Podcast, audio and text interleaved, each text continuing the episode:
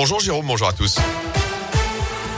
Et à la une à la fin, c'est saint qui gagne. Les Verts ont une nouvelle fois renversé Clermont hier après-midi en Ligue 1, comme au match aller en novembre dernier dans le Chaudron.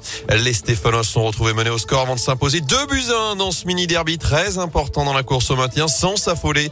Les joueurs de Pascal Duprat ont pris l'avantage grâce à Madi Camara et Timothée Kolodzedziak en fin de match. Victoire combinée à la défaite de Bordeaux et de Metz qui signifie que ce matin, les Verts ne sont plus relégables, seulement barragistes. Le prochain rendez-vous, ce sera dimanche à 15h avec la réception de Strasbourg. Par ailleurs, notez que des incidents ont éclaté hier matin dans les rues de Clermont. Selon la préfecture du Puy-de-Dôme, près de 140 supporters Stéphanos sont réunis dans le centre-ville malgré l'interdiction de déplacement.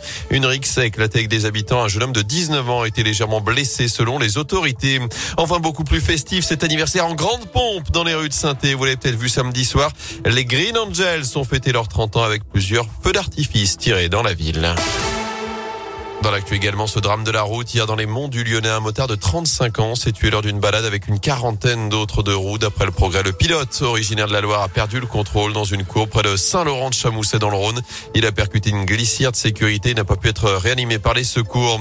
Semaine décisive aux assises de l'Isère à Grenoble avec les derniers jours d'audience au procès de Nordal Lelandais. L'ancien maître chien doit être fixé sur son sort d'ici vendredi. Il encourt la réclusion criminelle à perpétuité, notamment pour le meurtre de la petite Maëlys. Vendredi, il a d'ailleurs avoué avoir tué volontairement la fillette en août 2017 à l'issue d'un mariage à Pont-de-Beauvoisin en Isère. Lui sera jugé par défaut le djihadiste rouennais Rachid Kassim, présumé mort depuis 2017 en Irak. Il est accusé d'être l'instigateur de l'assassinat du père Jacques Hamel en 2016. Le procès de cet attentat s'ouvre aujourd'hui devant la cour d'assises spéciale. Trois autres individus comparaîtront pendant quatre semaines pour association de malfaiteurs terroristes. En France, les enfants devraient très vraisemblablement pouvoir enlever le masque en intérieur à l'école avant la fin de l'année scolaire. C'est ce qu'a annoncé hier le ministre de l'Éducation nationale, Jean-Michel Blanquer.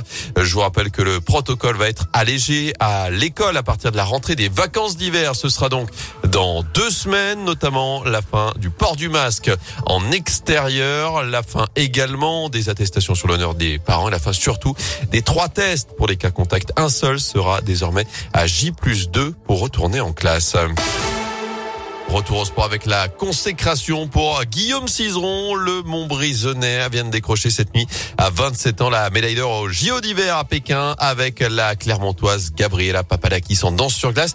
C'est leur tout premier sac olympique après quatre titres mondiaux, cinq titres européens. C'est la onzième médaille pour l'équipe de France dans ces Jeux, la troisième en or après les deux sacs de Quentin Fillon-Maillet en biathlon. Le dernier, c'était hier lors de la poursuite. Enfin, du basket avec la défaite ce week-end de Rouen en déplacement au Portel. C'était vendredi soir, défaite 70-65 pour la chorale. Et notez en revanche la victoire de Saint-Chamond, victoire de des Couramio 100 à 80 face à Boulazac en Pro B. C'était là aussi vendredi soir à la Bouloche. Les Saint-Chamond qui reprennent la place de leader du championnat. Est-ce que vous n'avez donc pas suivi le Super Bowl? C'est ce que vous me disiez tout à l'heure.